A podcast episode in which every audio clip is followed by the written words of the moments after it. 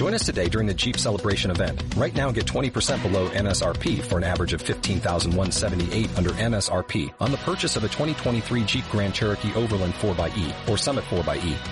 Not compatible with lease offers or with any other consumer incentive offers. 15,178 average based on 20% below average MSRP from all 2023 Grand Cherokee Overland 4xE and Summit 4xE models in dealer stock. Residency restrictions apply. Take retail delivery from dealer stock by 4-1. Jeep is a registered trademark.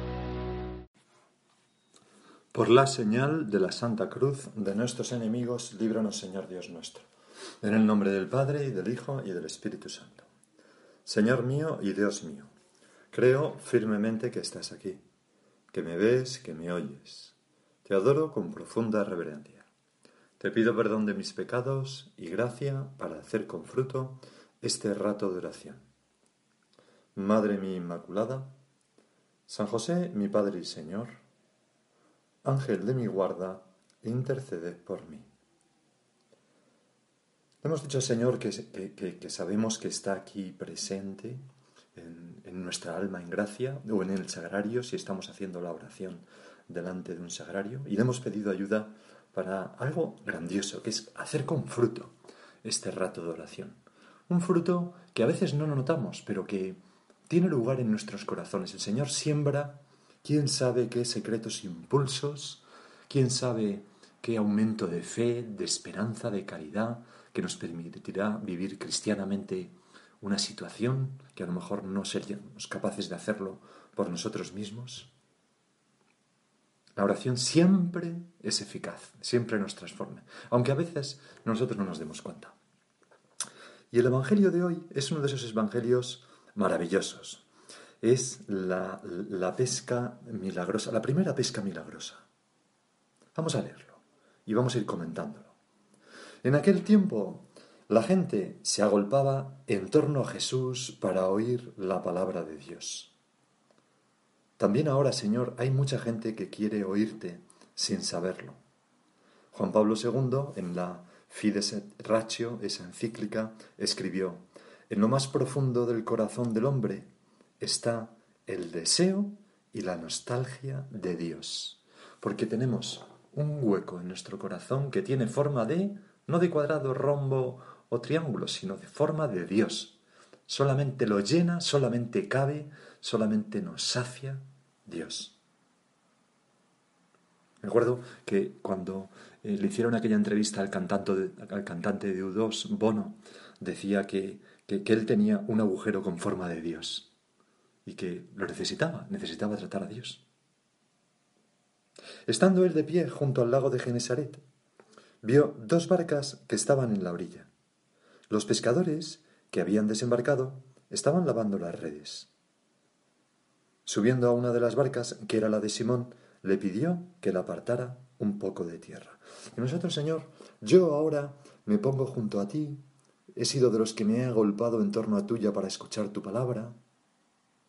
Te veo mm, ante mi sorpresa que te subes en una de las barcas, la de Simón, Pedro le veo la cara que pone de, pero este qué hace, que, se sube en mi barca y me dice que la parte de tierra, pero al mismo tiempo se ve que, que, que, algo le ha llamado la atención y, aunque está sorprendido, pues te hace, le te hace caso, Señor, y separa su barca un poco de tierra, vuelve a sacar los remos que ya los tenía dentro, se echa el agua, la empuja porque ya estaba varada en la orilla, se vuelve a subir y poco a poco pues se aleja unos pocos metros de la orilla.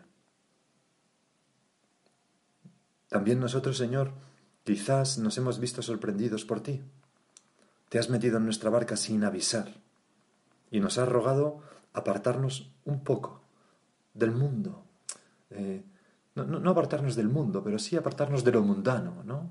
A los cristianos el Señor se nos mete dentro y, nos aparta un poco de, de, esas cosas que a lo mejor mucha gente hace, piensa o dice, pero que son mundanas y no son cristianas pero nos hace mm, apartarnos para tener un poco más de perspectiva, para que la gente nos escuche mejor, como a Él.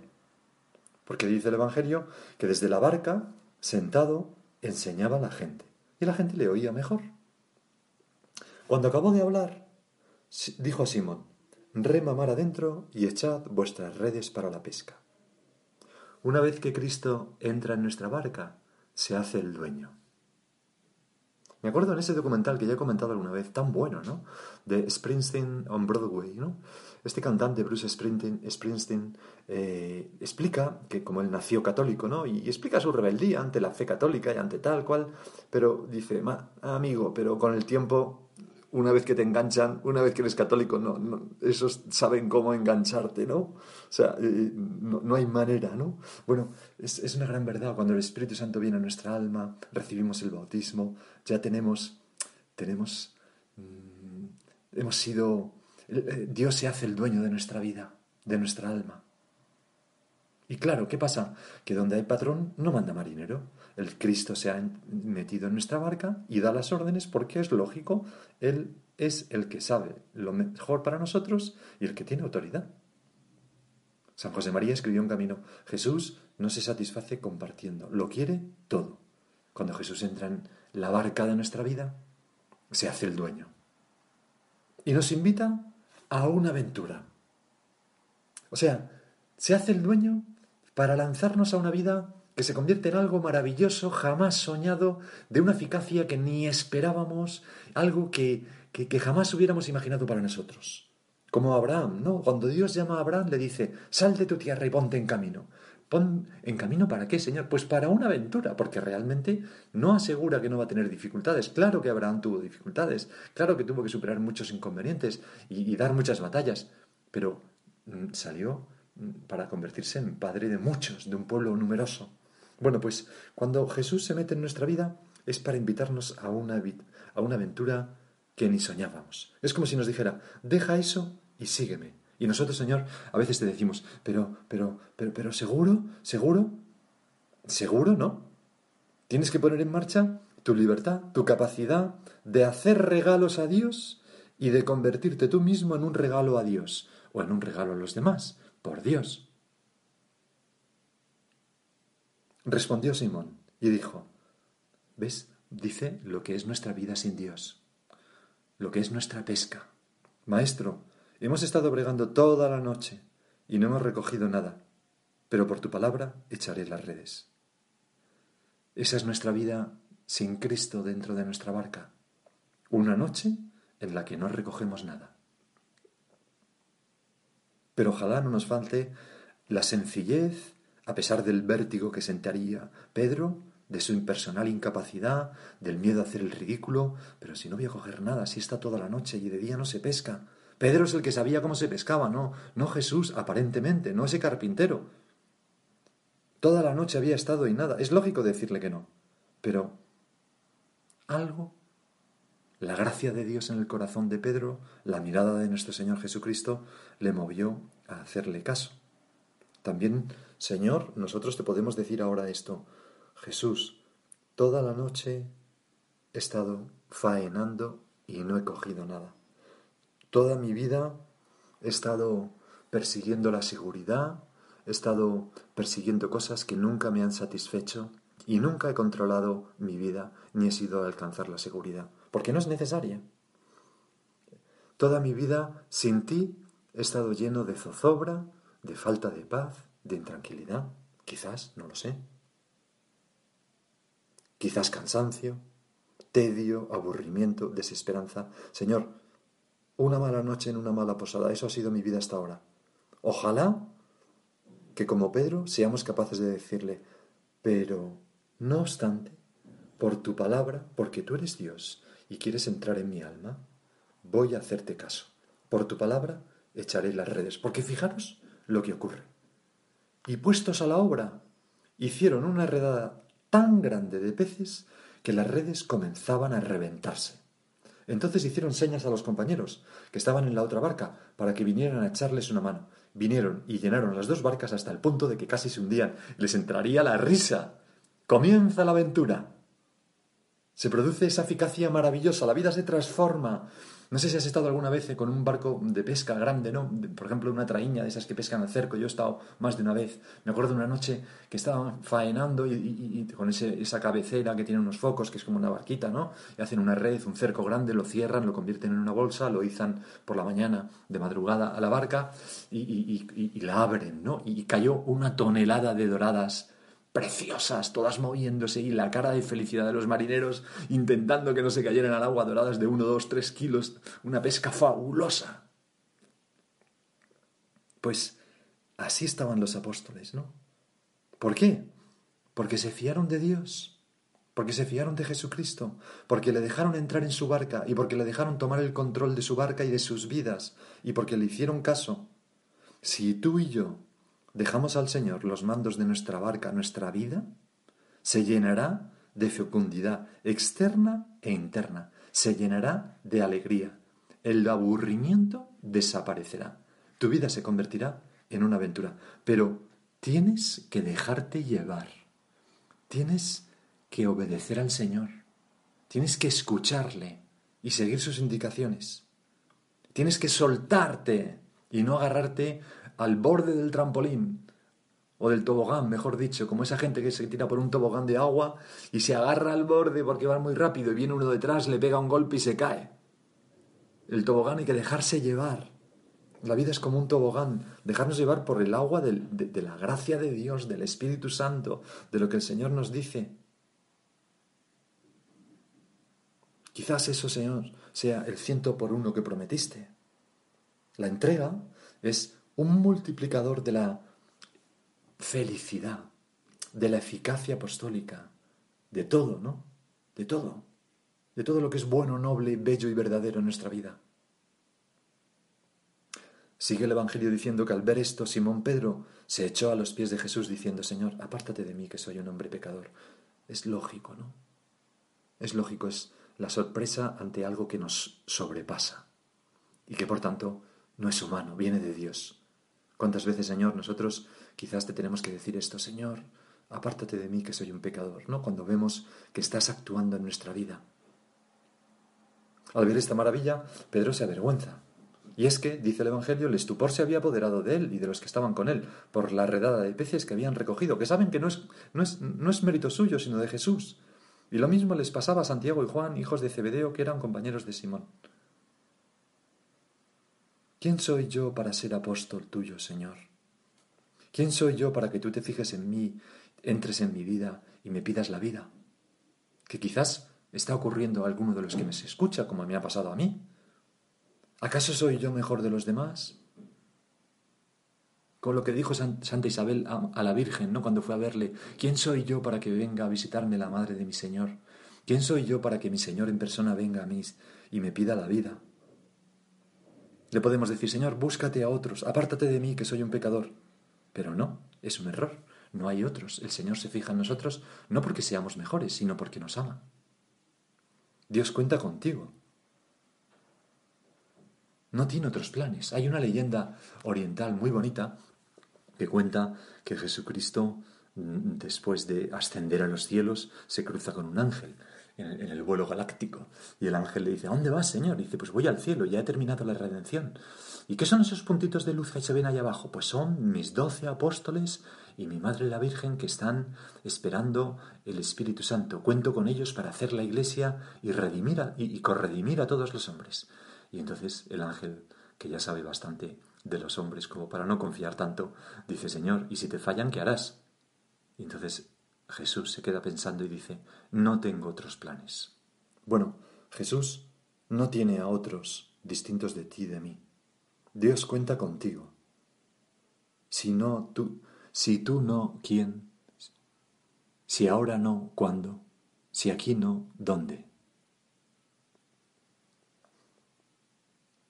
Y Jesús confirma a Pedro que cuenta con él. Le dice, Jesús dijo Simón, no temas, desde ahora serás pescador de hombres. Y entonces sacaron las barcas a tierra y dejándolo todo lo siguieron. Qué maravilla de final, Señor. Pedro se echa a tus pies, apártate de mí, que soy un pecador. Tú lo levantas le dices, no temas, que desde ahora vas a ver cosas mejores que esto. Vas a ver que tu vida se llena de fecundidad espiritual, porque vas a pescar hombres para el cielo. Y Pedro y los demás, dejando las barcas y dejándolo todo, lo siguieron. Ah, Señor, si hubiera muchas personas también que al escuchar tu voz, tu invitación, respondieran con esa misma generosidad. Porque todo empieza con un ruego. Tú te acercas a Pedro y le ruegas que aleje un poco la barca de tierra. El Señor no se impone, nos quiere libres. Cuando nos llama a colaborar con Él para hacer la iglesia, mm, cuando nos llama eh, a, a seguirle más de cerca, no nos obliga, sino que nos sugiere, nos ruega, nos mendiga, como aquello que escuchaba la Madre Teresa de Calcuta cuando el Señor le estaba pidiendo que fundara las misioneras de la caridad y ella se resistía un poquito porque, porque ya era monja de, otra, de otra congregación y no entendía cómo, qué es lo que pasaba. Y el Señor se le aparecía, bueno, se le aparecía, le decía en la oración, mejor dicho, ¿te negarás? ¿Te negarás? ¿Te negarás a hacer esto por mí? Tengo sed de los pobres. No tendrán ganas de decirle al Señor, sí, Señor, lo que quieras, lo que quieras, no me voy a negar. Decir que sí a Cristo merece la pena. La vida, insisto en esta idea, se convierte en una aventura, pero una aventura de verdad, no como esas aventuras organizadas de ricos que les llevan con un arnés de seguridad a tirarse por una tirolina. No, no, no, eso no son aventuras. Una aventura de verdad, donde hay cosas imprevistas, donde surgen cosas inesperadas y donde eh, nuestra libertad se tiene que poner en marcha para hacer aquello que Dios quiere de nosotros, pero que, que, cuenta con nosotros, con nuestra cabeza, con nuestra voluntad, con nuestra imaginación, etc. Como han hecho los santos, los grandes fundadores que, que han hecho cosas increíbles. Nuestra vida tiene mucha más fuerza si tú estás a los mandos, pero no por eso, Señor, deja de requerir de nuestra libertad. Simplemente la ponemos al servicio del amor a ti y el amor a las almas. Pasar de una vida dedicatoria, Señor, te dedico, no, a una vida entrega. Quizás recuerdas, los más mayores, yo recuerdo que estaba allí San Juan Pablo II el 3 de mayo del 2003 en Cuatro Vientos, hablando a los jóvenes en aquel viaje a España, eh, decía, la evangelización requiere hoy con urgencia, estaba muy mayor el Papa, ¿no? Pero hablaba con una fuerza la evangelización requiere hoy con urgencia sacerdotes y personas consagradas, entregadas a Dios. Esta es la razón por la que deseo decir a cada uno de vosotros, jóvenes, si sientes la llamada de Dios que te dice sígueme, no la calles, sé generoso, responde como María, ofreciendo a Dios el sí gozoso de tu persona y de tu vida. Os doy mi testimonio. Yo fui ordenado sacerdote cuando tenía veintiséis años desde entonces han pasado 56. Al volver la mirada atrás y recordar estos años de mi vida, os puedo asegurar que vale la pena dedicarse a la causa de Cristo y por amor a Él consagrarse al servicio del hombre. Merece la pena dar la vida por el Evangelio y por los hermanos. Estalló un aplauso maravilloso en aquel momento, ¿no? Y, y, conozco gente que, a raíz de estas palabras del Papa, allí mismo tomaron la decisión de irse al seminario, por ejemplo. Y otras personas que conozco también, de entregarse a Dios en medio del mundo, pues con una vocación de entrega total también. Señor, te pido que todos nosotros mantengamos un espíritu joven y aventurero, que no nos conformemos con tener nuestra vida controlada y llena de seguridad, que te dejemos entrar y que nos hagas pescadores de hombres. No sabemos muy bien cómo ni dónde, pero nos da igual. Que nuestra vida, Señor, se llene de eficacia maravillosa. Pero para eso tenemos que confiar en ti, que dejarnos ir. Y si piensas, bueno, yo ya tengo la vida muy hecha, ya no sé si esto es para mí. Es para ti también, da igual que tengamos 20 o 50 o 80 años. Me acuerdo que me llamó la atención una entrevista de Arturo Pérez Reverte en, en un periódico era el año 2000, ya ha pasado bastante tiempo de esto, pero tomé nota. Y decía allí Arturo Pérez Reverte, este, este escritor español, la aventura parece que está limitada a la televisión o a ir a una agenda de, agencia de viajes.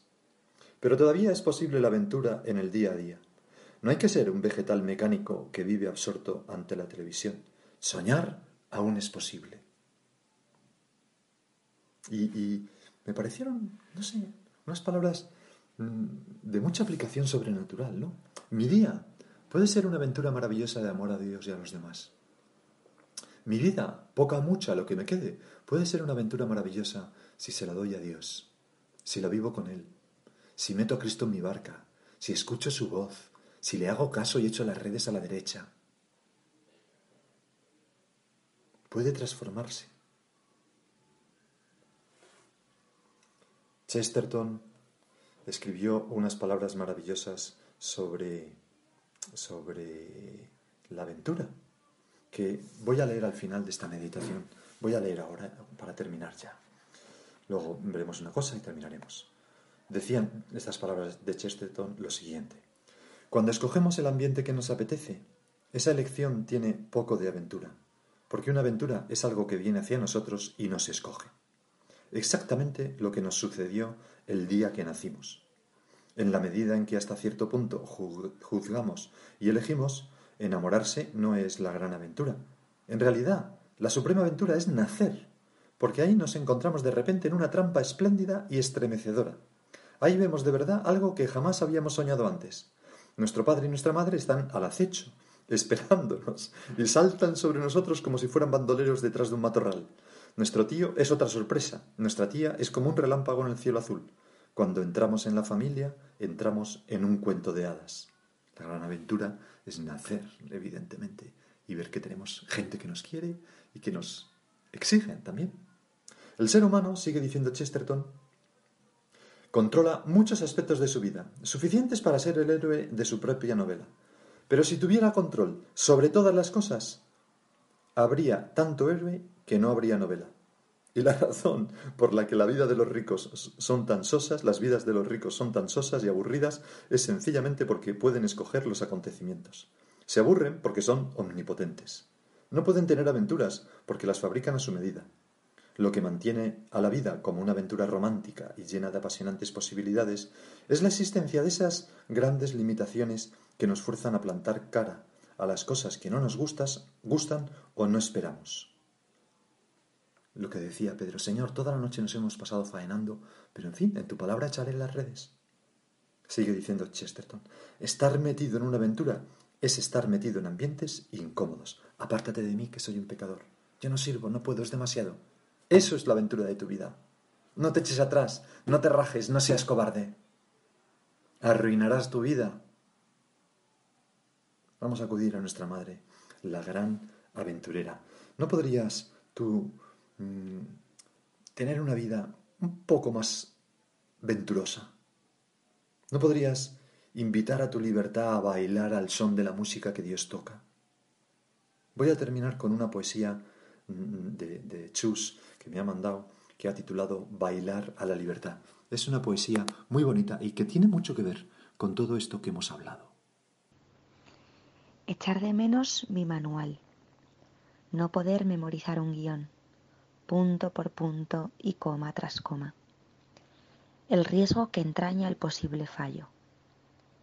Analizar un patrón intuyendo falta de encaje. Escapar de la uniformidad. La quietud del instante y el único ahora.